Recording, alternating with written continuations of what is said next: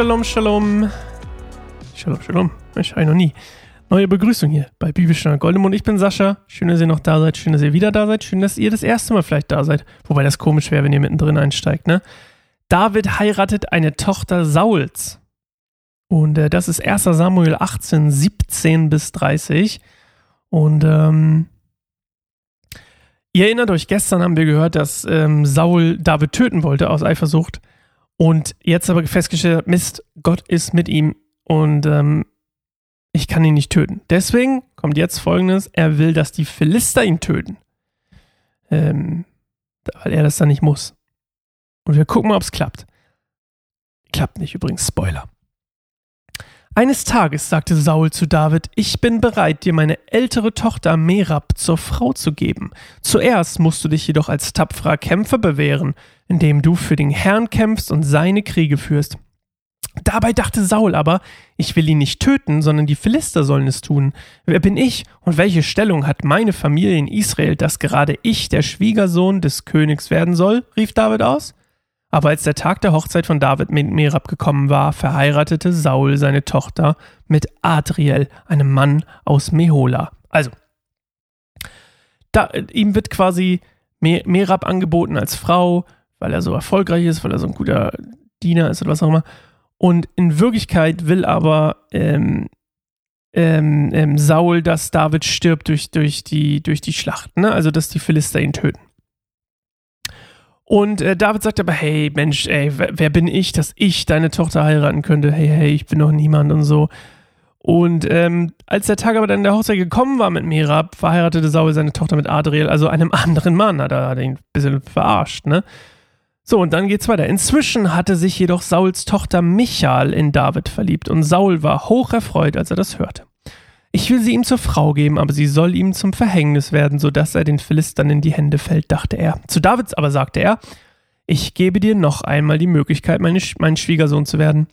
Dann wies Saul seine Männer an, David beiseite zu stehen, äh, beiseite zu nehmen und ihm zu sagen, der König schätzt dich sehr und auch alle seine Diener haben dich gern, also werde doch sein Schwiegersohn. Als Sauls Männer das zu David sagten, entgegnete der, wie soll ein armer und einfacher Mann einfach so der Schwiegersohn des Königs werden? Die Männer richteten dem König diese Antwort aus und Saul befahl ihnen, sagt David, dass der König als Brautpreis, das war, Brautpreis ist quasi, dass der Bräutigam musste sowas bezahlen, irgendwie einen Teil seiner Herde. Das, ihr erinnert euch bei Jakob, der hat einen Teil seiner Herde abgegeben. Oder beziehungsweise der hat sieben Jahre gearbeitet. Der hat sieben Jahre gearbeitet, ne? Ich glaube, ja. Und, ähm, oder dann sogar 21 Jahre, weil er irgendwie dann, ne, die beide heiraten musste, irgendwie so war das. Und ähm, der Brautpreis ist quasi das, was früher üblich war, an den Papa von der Braut zu zahlen. Sagt David, dass der König als Brautpreis lediglich die Vorhäute von 100 Philistern verlange. Er solle ihn an seine Feind, er solle ihn an seinen Feinden rächen. In Wirklichkeit hoffte er, dass David in der Schlacht gegen die Philister fallen würde. Die Diener richteten die Worte Sauls David aus und erfreut nahm dieser das Angebot an, der Schwiegersohn des Königs zu werden. Noch bevor die festgesetzte Frist abgelaufen war, zogen er und seine Männer in die Schlacht. Sie töteten 200 Philister und David überbrachte ihre Vorhäute dem König. Das muss richtig weird gewesen sein, oder? Ich will mir das gar nicht bildlich vorstellen. Um sein Schwiegersohn zu werden, da gab Saul ihm seine Tochter Michael zur Frau. Als Saul erkannte, dass der Herr mit David war und seine Tochter Michael David liebte, fürchtete er sich noch mehr vor ihm. Und er wurde für den Rest seines Lebens zu einem, seinem Feind. Immer, wenn das Heer der Philister angriff, kämpfte David erfolgreicher als alle anderen Truppenführer Sauls. Auf diese Weise wurde sein Name berühmt. Also, eigentlich will Saul, dass David stirbt, und jetzt hat er ihn in der Familie. da, muss ich, da, da klingt ja fast wie RTL 2, ne?